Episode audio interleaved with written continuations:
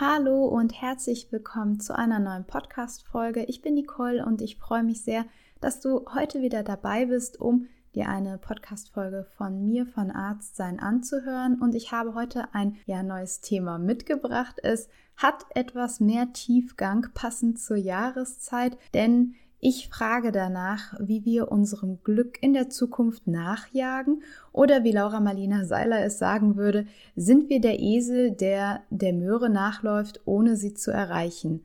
Und deshalb habe ich nach langer Zeit wieder eine Geschichte zum Nachdenken und Reflektieren herausgesucht und für heute mitgebracht.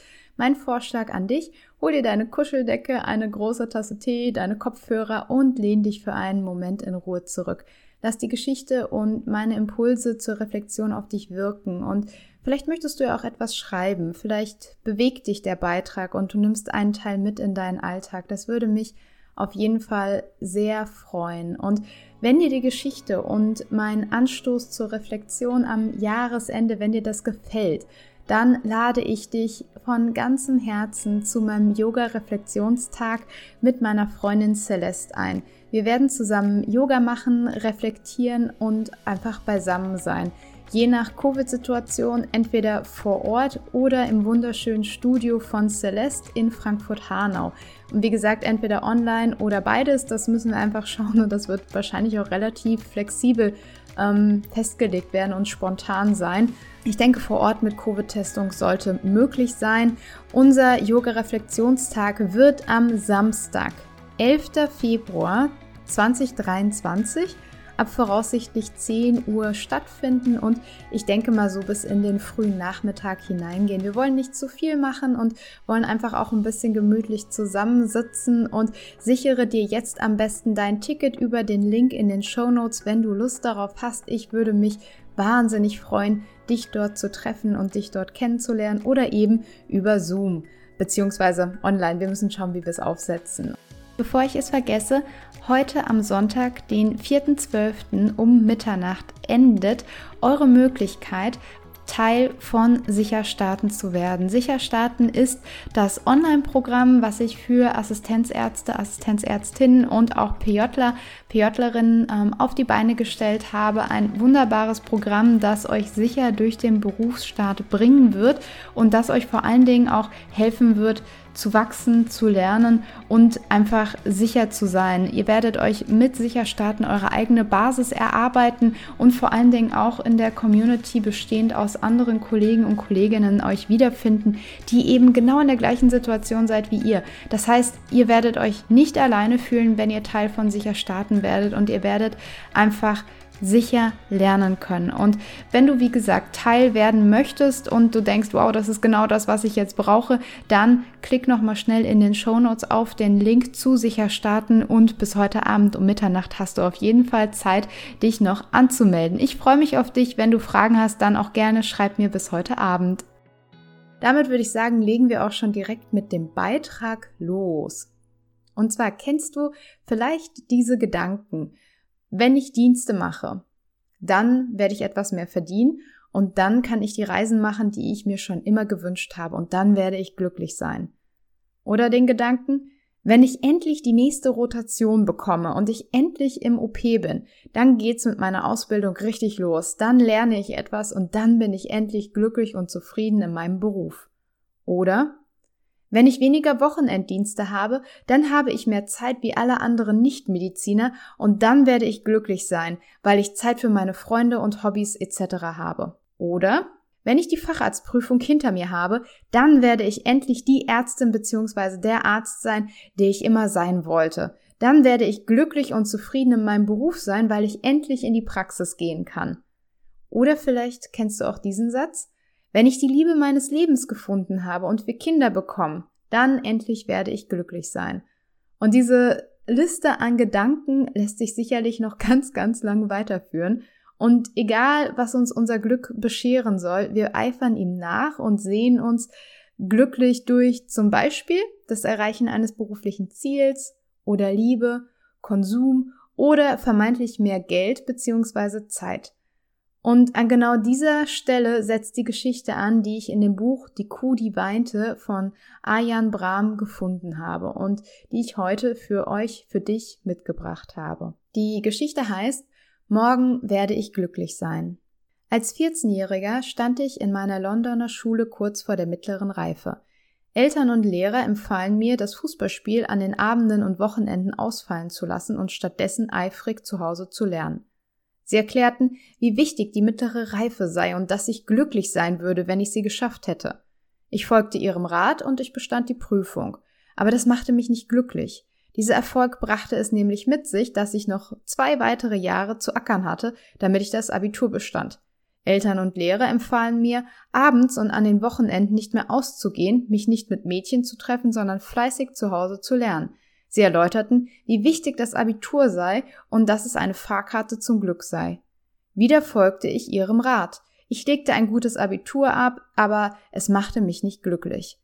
Denn jetzt fing das Studium erst richtig an. Schließlich sollte ich innerhalb von drei Jahren meinen Universitätsabschluss machen.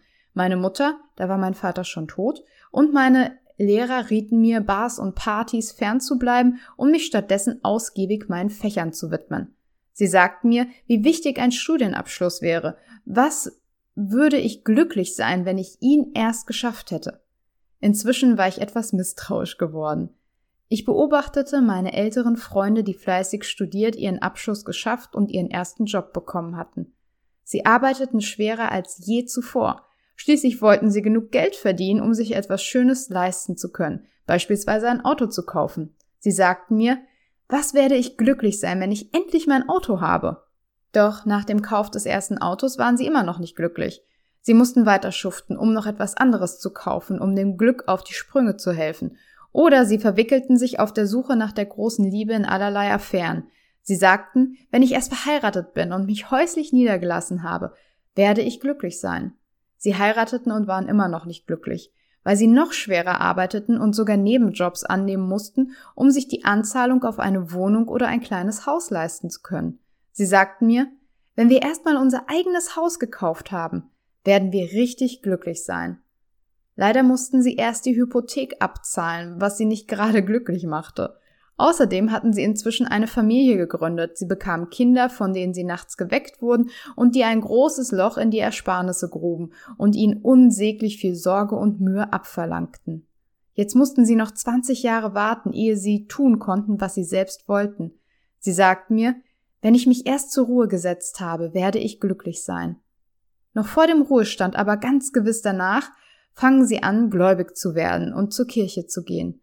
Ist Ihnen schon einmal aufgefallen, wie viele alte Leute zu den Gottesdiensten kommen? Ich fragte sie, weshalb sie plötzlich zur Kirche ging. Man antwortete mir, weil ich nach meinem Tod glücklich sein möchte. Für all diejenigen, die glauben, dass sie glücklich sein werden, wenn sie irgendetwas erreicht haben, ist das Glück nur ein Zukunftstraum. Wie ein Regenbogen, der zwei oder drei Schritte ferner liegt, aber für alle Zeiten unerreichbar ist. Diese Menschen werden nie im Leben oder danach glücklich sein das war die Geschichte, die ich mit, mit euch teilen wollte. Und wenn dir die Geschichte gefallen hat und du auch prinzipiell den Arzt sein Podcast sehr magst und du häufiger einen Aha-Moment hattest oder vielleicht auch tatsächlich sehr viel schon für deinen Klinikalltag mitnehmen konntest, dann lass mir doch eine 5-Sterne-Bewertung bei iTunes oder bei Spotify da. Das dauert Maximum 20 Sekunden und du unterstützt mich und Arzt sein damit und ich freue mich wirklich, wirklich sehr über jede Bewertung. Und damit wieder zurück zu meinem Beitrag. Was braucht es eigentlich wirklich zum Glück? Was braucht es wirklich, damit du glücklich sein kannst? Willst du dein Glück an die Zukunft binden, an ein Ereignis, einen Zustand oder eine andere Person? Was hindert dich im Hier und Jetzt glücklich zu sein?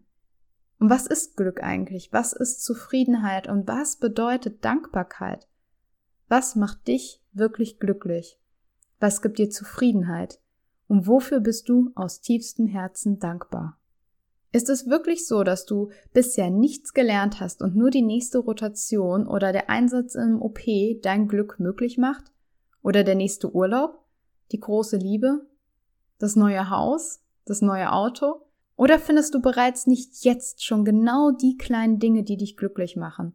Wenn du zum Beispiel Anerkennung von der Pflege bekommst, weil du die Visite gerockt hast, was vor ein paar Wochen noch Wunschdenken für dich war, weil du bist ja neu auf die Station gekommen. Macht dich sowas nicht auch glücklich?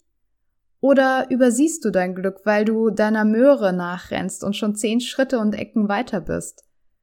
Oder wie steht's mit dem letzten aufrichtigen Dankeschön einer Patientin?